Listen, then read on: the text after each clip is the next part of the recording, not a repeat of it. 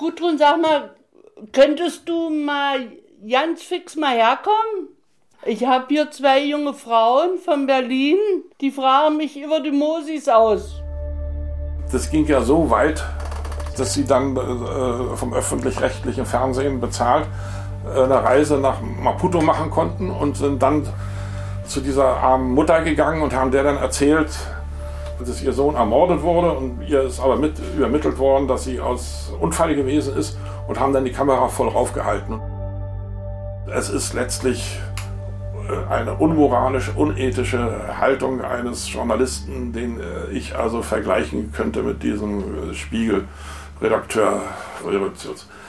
Und das war ja auch, als der MDR mir eine Unterlassungserklärung zuschickte, ich finde es unverantwortlich. Ich finde es unverantwortlich, dass man in Dinge zeigt, also veröffentlicht, wo keine Hintergründe, keine beweisbaren Hintergründe vorhanden sind. Ja.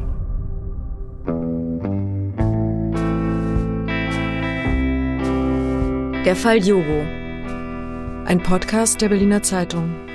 Von Anja Reich und Jenny Roth. Was bisher geschah. Seit Monaten suchen wir nach Antworten auf die Frage, wurde Manuel Diogo ermordet oder starb er bei einem Unfall?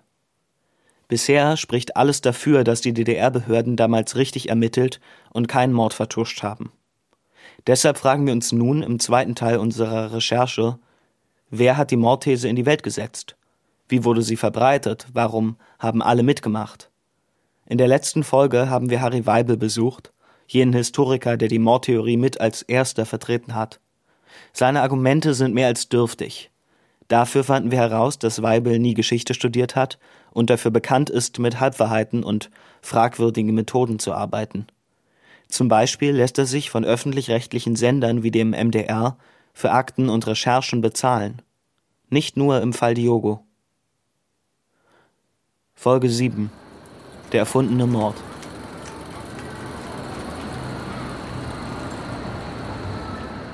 Wir sind auf dem Weg zu Ulrich van der Heiden. Der Mann, der uns im Sommer 2020 den Tipp gegeben hat und uns gesagt hat, es gibt einen Fall von Fake News. Nämlich zu einem Unfall eines Mosambikaners aus dem Jahr 1986. Van der Heiden nennt Harry Weibel Lügen-Harry und kämpft seit zwei Jahren darum, dass die Wahrheit im Fall Diogo ans Licht kommt. Alles auf die Maske ist ein Fahrstuhl. Geht das so? Der Fahrstuhl ist eh defekt. Wir müssen oh. dann raus. Dritte Etage, oder?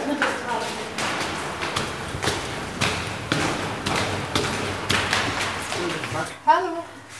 Kriegen Sie keinen Schreck. Wir sind zu dritt. Hallo. Ach, zu dritt nochmal schon. Tag.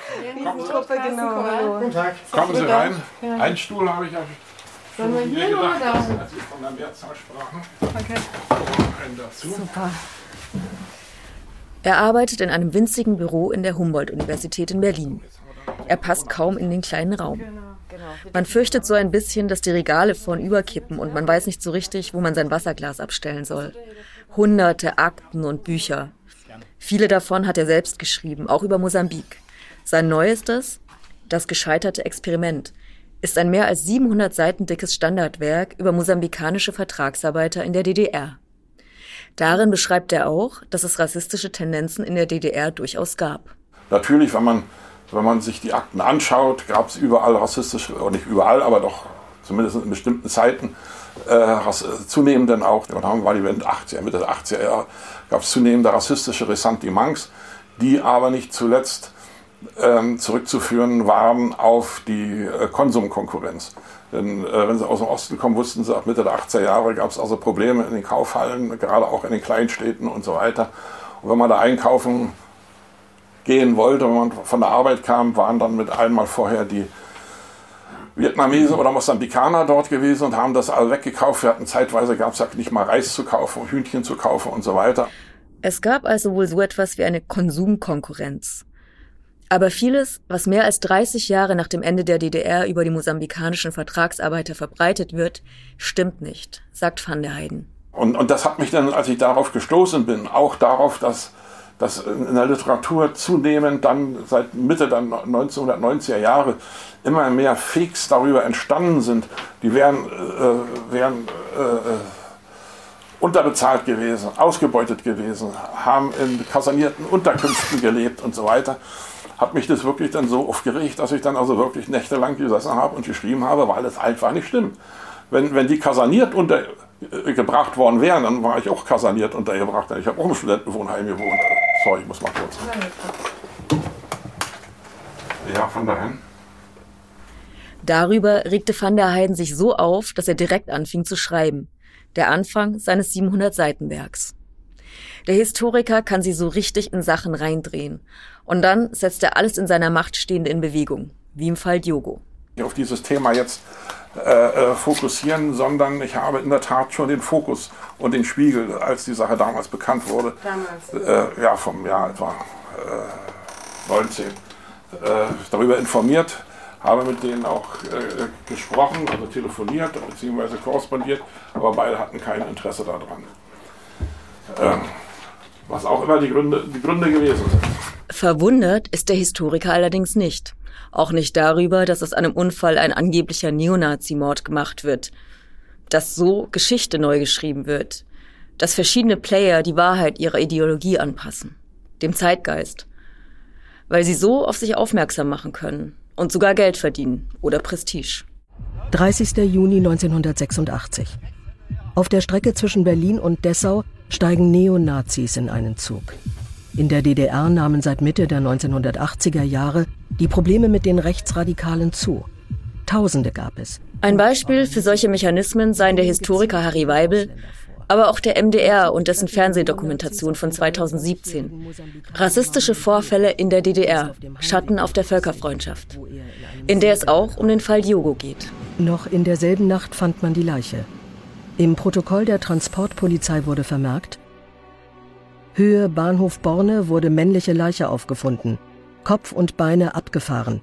Es handelt sich um eine Person mit dunkler Hautfarbe. Van der Heiden hat sich schon vor Jahren eingehend mit dem Fall beschäftigt sämtliche Stasi-Akten gewälzt, die im weitesten Sinne mit Manuel Diogo zu tun haben.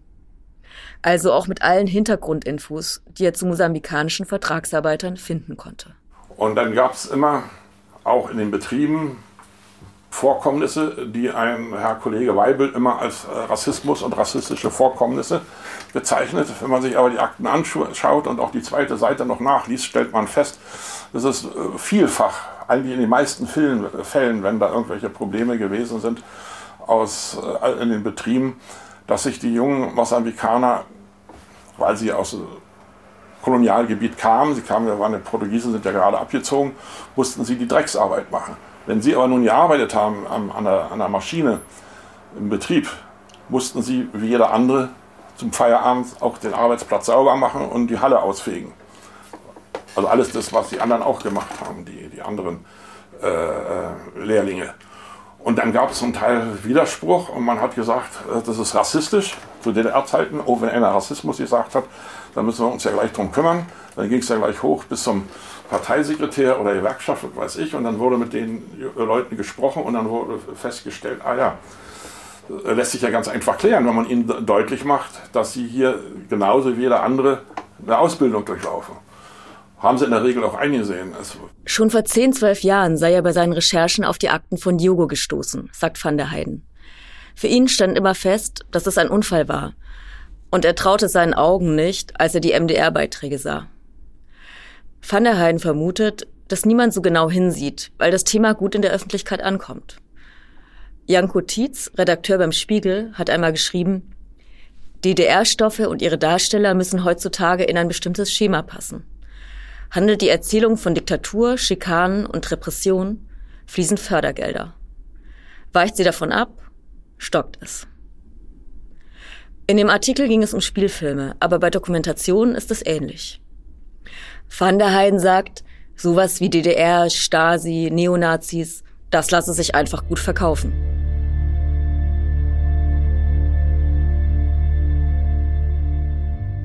Aber was macht der Weibel jetzt dafür dann für Geschäfte, wenn er jetzt so einen Mord umdreht zum Beispiel?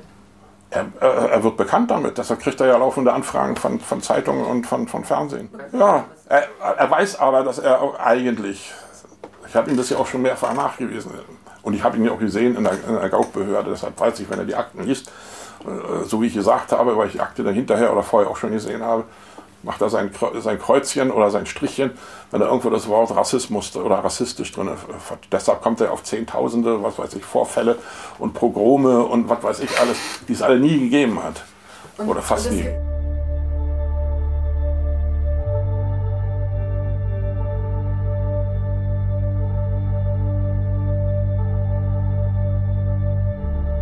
Harry Weibel ist, wie wir aus dem Interview mit ihm wissen, im Fall Diogo eine der wichtigsten Informationsquellen für den MDR gewesen.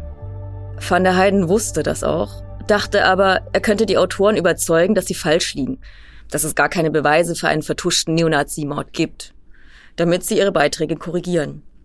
Einen von ihnen, Christian Bergmann, lud er sogar zu sich ins Büro an der Humboldt-Uni ein. Als ich angerufen habe äh, bei, beim MDR, als ich das Abend vorher gesehen habe, bin ich ja durch Zufall bei den Bergmann gelandet und ist ja dann auch hier zu mir ins Büro gekommen. Ich hatte den äh, Herrn Straßburg vom, ehemaligen Staatssekretariat mit dabei, habe ihn aber nicht vorgestellt, nur mit Namen, nicht über seine Funktion. Und als dann Bergmann anfing, da irgendwelche Sachen zu, zu reden und dann wurde das von oben angewiesen und dann wurde das gemacht und so weiter. Äh, da habe ich gesagt, Entschuldigung, ich vergesse ihn vorzustellen, seine Funktion. Der Herr Straßburg, der war dafür zuständig gewesen. Ja. Da, da, wurde er ruhig. Und dann haben wir, habe ich ihm auch gezeigt, meine Akten. Daraus hervorgeht, dass sie nicht, dass es also äh, äh, ein Unfall gewesen ist, ist, Und er möge mir bitte seine Akten geben, äh, woraus hervor, woher er seine Vermutung oder seine Fakes hat. Die hat er ja nicht, konnte er ja nicht. Und ich durfte ihm aber auch meine Akten nicht geben, sondern nur zeigen und ihm meine Signaturen mitteilen der Akten. Laut Stasi-Unterlagengesetz darf ich nicht weitergeben. Er hätte jederzeit bei der BSTU diese Akten anfordern können. Er hat ja die Signaturen gehabt. Mir hat er gesagt, er wollte sie bestellen und ich habe erfahren, dass er also diese Anfrage nie da angekommen äh, ist in, in, in der Gaufbehörde. Van der Heiden hatte damals also den Eindruck, dass die MDR-Autoren nie selbst Akten bestellt haben. Dass Harry Weibel das alles für sie erledigt hat. Und darüber ist er fassungslos wie über so vieles andere. Dass sie, statt erst einmal umfassend zu recherchieren, Statisten bestellt haben, die die angebliche Mordszene im Zug nachgespielt haben. Dass da nie der Konjunktiv verwendet wird, dass sie so tun, als gehe es um Tatsachenbehauptungen, als sei der Mord an Manuel Diogo bewiesen. Und schließlich, dass sie der alten Mutter von Manuel Diogo die Nachricht vom Mord überbracht haben. Das ging ja so weit, dass, dass sie dann äh, vom öffentlich-rechtlichen Fernsehen bezahlt eine Reise nach Maputo machen konnten und sind dann äh, zu dieser armen Mutter gegangen und haben der dann erzählt, was, äh, dass ihr Sohn ermordet wurde und ihr ist aber mit übermittelt worden, dass sie aus ähm, Unfall gewesen ist und haben dann die Kamera voll raufgehalten. Wir zeigen der Mutter ein Foto ihres Sohnes, aufgenommen 1982 in der DDR. Und erzählen ihr, dass er vier Jahre später von einer Gruppe Neonazis getötet wurde.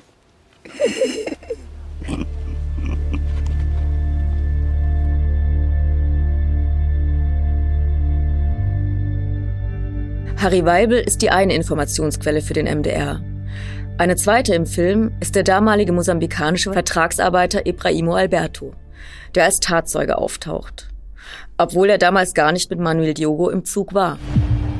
Da haben sie ihm die Körperteile von ihm nach unten gepackt, ganz langsam, immer weiter, der Seil immer nach unten. Wir haben es genau mit dem Kopf angefangen, bis alle zerstückt haben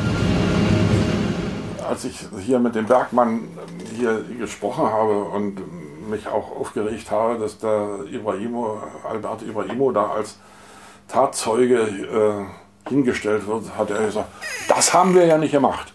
Wir haben ja nicht gesagt, dass er, dass er, dass er Zeuge gewesen ist.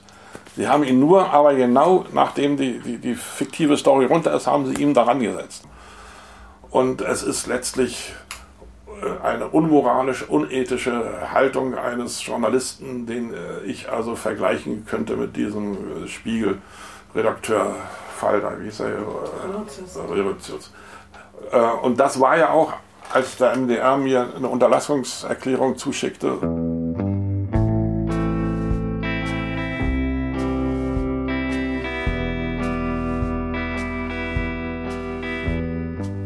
Mit dem Fall Relotius vergleicht auch Ralf Straßburg die MDR-Doku gern.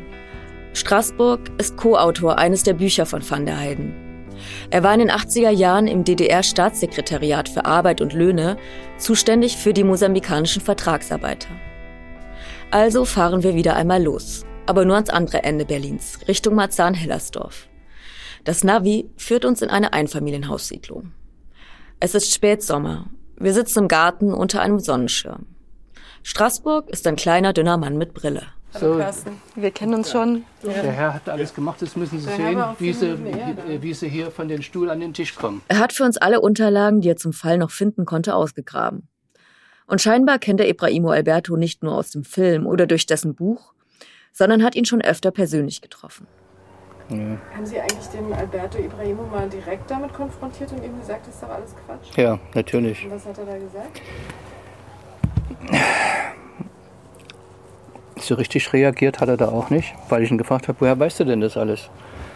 Äh, Der hat ja auch immer vom Botschafter erzählt, das und das und äh, die in Karlshorst gesessen hätte, ist alles Quatsch. Ja? In Karlshorst saß keine Botschaft. Äh, In Karlshorst war die Vertretung des Ministeriums für Arbeit Mosambiks.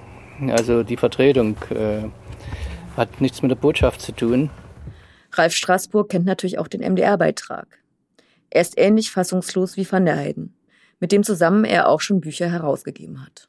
Ich finde es unverantwortlich. Ich finde es unverantwortlich, dass man in Dinge zeigt, und also veröffentlicht, äh, wo keine, keine Hintergründe, keine beweisbaren Hintergründe vorhanden sind. Ja. Dass man das dann so veröffentlicht. Ohne beweisbare Hintergründe. Oder überhaupt ohne beweisbare äh, Situation. Ja. Was glauben Sie, warum die das gemacht haben? Das fragt man. Ich, das ich frage ich mich immer noch, warum man sowas machen kann. Ne? Ohne mal zu recherchieren, auch äh, tiefer zu recherchieren. Es gibt hier genug Leute. Äh, ab hier in Berlin, ich habe hier noch eine Reihe mosambikanischer Freunde. Ja, äh, die das sagen, um Gottes Willen. Ja. Man kann doch einfach mal die befragen, die es betroffen hat. Und nicht einfach losmachen und irgendwas veröffentlichen, publizieren. Als Straßburg über Manuels Tod informiert wurde, damals 1986, saß er gerade in seinem Büro. Er bekam einen Fax von seinem Chef und einen Anruf. Es habe da einen Todesfall gegeben. Jemand sei auf den Gleisen gefunden worden. Was war denn Ihre Aufgabe? Mussten Sie denn irgendjemand darüber informieren oder wie sind Sie denn? Nein, äh, wir, äh, wenn mit den ausländischen Vertragsarbeitern was passiert ist, sind wir informiert worden. Ja. Und wir haben dann äh, auch die mosambikanische Vertretung, nicht die Botschaft, es gab ja eine mosambikanische Vertretung des Ministeriums für Arbeit, die wurde dann von uns noch mit informiert. Und waren Sie das in dem Fall? Haben Sie die Mosambikaner informiert? Äh, Ja, das weiß ich, dass wir sie angerufen haben und gefragt, ob sie auch schon die Informationen hatten, wobei die äh, dann es auch schon wussten, die Vertretung. Ja. Haben die irgendjemand Vorwürfe gemacht? Nee, nee, nee. Und war da Die sind ja selbst davon ausgegangen, also so wie sie informiert waren, auch davon ausgegangen, er hatte, hätte zu viel getrunken. So ist- war die, der Standpunkt der damaligen Vertretung auch. Ja. Das war Selbstverschulden in dem Sinne. Ja.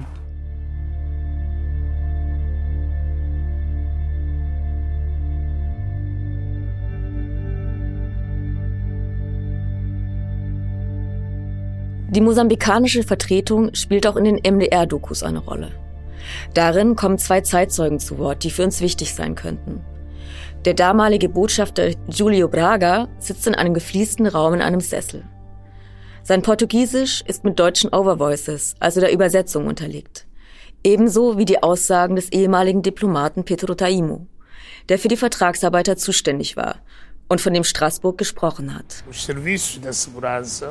Die Staatssicherheit der DDR und andere Behörden, mit denen wir in Kontakt standen, haben uns nie direkt bestätigt, dass es sich um ein Tötungsdelikt durch Skinheads handelte. Hätten sie dies getan, wäre das ein ernsthaftes politisches Problem. Aber wir selbst haben die Ermittlungsergebnisse der DDR-Seite in Frage gestellt und waren überzeugt davon, dass es sich anders zutrug, als sie uns erzählt haben.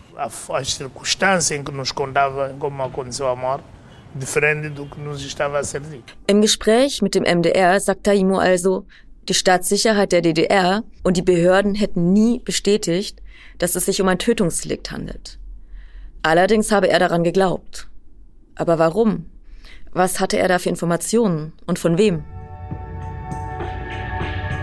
Offenbar glaubt der Sender Ibrahimo Alberto, der berichtet haben soll, dass er die Informationen über die Todesumstände von Manuel in der mosambikanischen Botschaft in Ostberlin bekam. Das zumindest meldet uns der MDR. Und dann schreiben sie noch, Daraufhin kontaktieren wir Julio Braga, den ehemaligen mosambikanischen Botschafter in der DDR, welcher uns als Quelle dieser Information genannt worden war. Er erklärte sich zu einem Interview bereit. Im Interview erklärte er, dass hochrangige DDR-Offizielle ihn über das Tötungsverbrechen an Manuel Diogo informiert hätten. Der MDR begründet seine Morddarstellung also auch mit den Aussagen des Botschafters. Nur im Interview mit Braga fällt nicht einmal der Name Manuel Diogo. Braga spricht nur von einem Gerichtsprozess. Aber was für ein Gerichtsprozess? Der Fall wurde doch als Unfall zu den Akten gelegt. Neonazis töten brutal einen mosambikanischen Staatsbürger. Es kommt zum Prozess. Die Strafen fallen lächerlich gering aus. Ich glaube, einige wurden für zwei bis fünf Jahre verurteilt. Im Interview folgt allerdings noch eine Nachfrage des Autoren Christian Bergmann. Eine Suggestivfrage. Dass ja wohl nicht alle Täter bestraft wurden. Braga antwortet zustimmend. Rätselhaft, wenn man annimmt, dass es um Diogo geht. Denn da wurden ja nie Täter bestraft. Und weniger rätselhaft, wenn man weiß, was ein Jahr später in der kleinen ostdeutschen Stadt Stassfurt passierte. Damals wurde der mosambikanische Lehrling Carlos Conceição getötet. Es gab Verdächtige und einen Verurteilten. Und es klingt, als spreche der ehemalige mosambikanische Botschafter im MDR-Interview gar nicht über den Fall Diogo, sondern über den Fall Conceição. Und wir fragen uns, handelt es sich um eine Verwechslung oder um absichtliche Manipulation?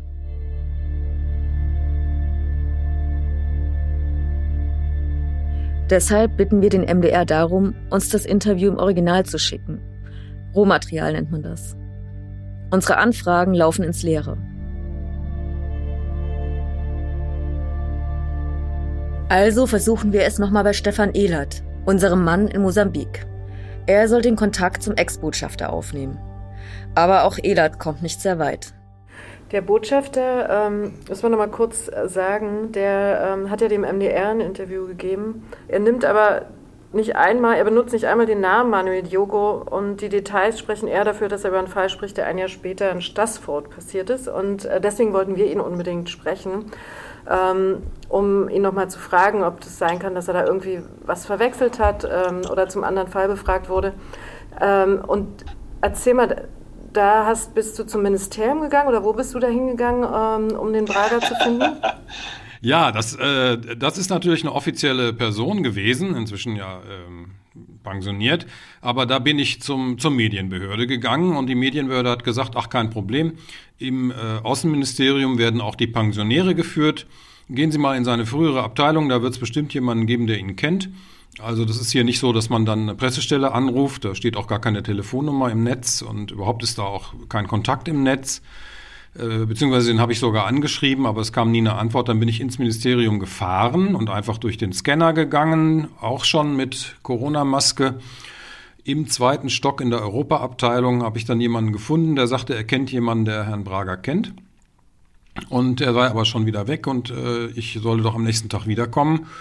Und äh, das habe ich dann gemacht und mit diesem Herrn äh, José auch gesprochen.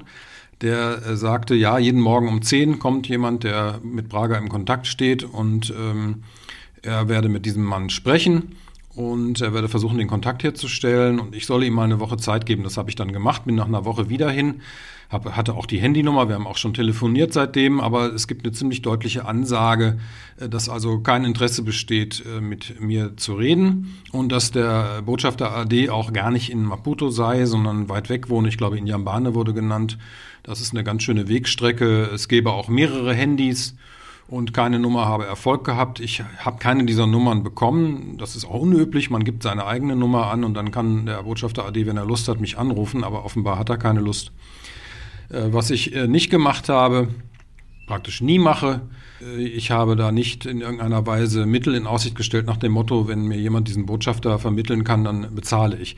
Das mache ich prinzipiell nicht. Ähm, ich arbeite auch für die ARD und äh, also öffentlich-rechtliches Programm und wir bezahlen unsere Interviewpartner nicht. Naja, da haben wir andere Erfahrungen gemacht. Der MDR gehört ja auch zur ARD und der hat den Historiker Harry Weibel erwiesenermaßen bezahlt. Wir sind ehrlich gesagt etwas verwirrt über Weibel, über den verschwundenen Botschafter. Vor allem aber über diese große öffentlich-rechtliche Medienanstalt, die Szenen mit Statisten nachstellt, einer Mutter in Mosambik die Nachricht über den Mord ihres Sohnes überbringt, ohne Beweise dafür zu haben. Und gleichzeitig darauf besteht, mit redlichen journalistischen Mitteln gearbeitet zu haben. Manchmal zweifeln wir auch an uns selbst und fragen uns, warum wir eigentlich die Einzigen sind, die sich die Fragen stellen.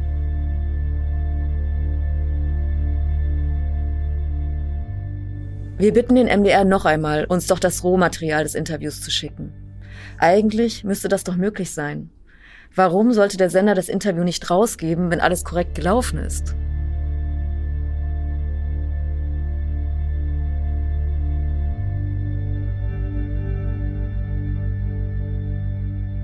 Wir schreiben wieder eine Mail, bitten um Antworten, warten und warten.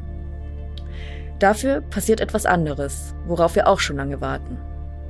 Die Staatsanwaltschaft Potsdam hat endlich ihre Befragungen zum Fall Diogo abgeschlossen.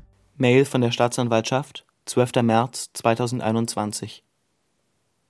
Auf Ihre Anfrage zu dem im Betreff bezeichneten Vorgang teile ich Ihnen mit, dass die Staatsanwaltschaft Potsdam von der Aufnahme strafrechtlicher Ermittlungen abgesehen hat. Im Zuge der intensiven Prüfungen sind auch die Todesermittlungsakte aus dem Jahr 1986 und die bei der Bundesbeauftragten für die Unterlagen des Staatssicherheitsdienstes der ehemaligen Deutschen Demokratischen Republik vorhandenen Unterlagen eingesehen und überprüft worden. Danach ergeben sich weder Anhaltspunkte für ein Tötungsdelikt noch für Manipulationen. Überdies ist sämtlichen hier bekannt gewordenen Hinweisen insbesondere durch Befragung von Auskunftspersonen nachgegangen worden im Ergebnis ist nicht von einer todesursächlichen Fremdeinwirkung auszugehen, weshalb der Staatsanwaltschaft die Aufnahme von Ermittlungen verwehrt ist. Das ist natürlich echte Amtssprache. Aber am Ende genau das, was wir auch herausgefunden haben. Es gibt keine Anhaltspunkte für Mord oder für irgendwelche Manipulationen der DDR-Behörden an der Todesursache. Das bestätigt uns in unserer Arbeit, unseren Recherchen. Allerdings haben wir immer mehr offene Fragen an Andrea Jolige zum Beispiel, die linken Politikerin, die den Fall mit ihrer kleinen Anfrage im Landtag überhaupt ins Rollen gebracht hat. Noch im Juni 2020 twitterte sie, dass Manuel Diogo von Neonazis bestialisch ermordet worden sei und dass die DDR-Behörden vertuschten. Für sie war der Mord also Tatsache und keine Möglichkeit. Wir schreiben auch noch einmal Mails an all die anderen, die die Mordtheorie vertreten haben. An Ibrahimo Alberto, den ehemaligen Vertragsarbeiter, an die Buchautoren und an Benjamin Stamer, den jungen Aktivisten aus Bad Belzig. Die längste Mail allerdings geht an den MDR. Nach dem Fall Relotius beim Spiegel, nach der gefälschten NDR-Doku Love Mobil, wie rechtfertigt der Sender seine Morddarstellung? Und wie, dass er mit einem zweifelhaften Historiker zusammenarbeitet und ihm auch noch Geld dafür bezahlt? In der nächsten Folge, als wäre nichts geschehen oder der MDR hat eine Bitte.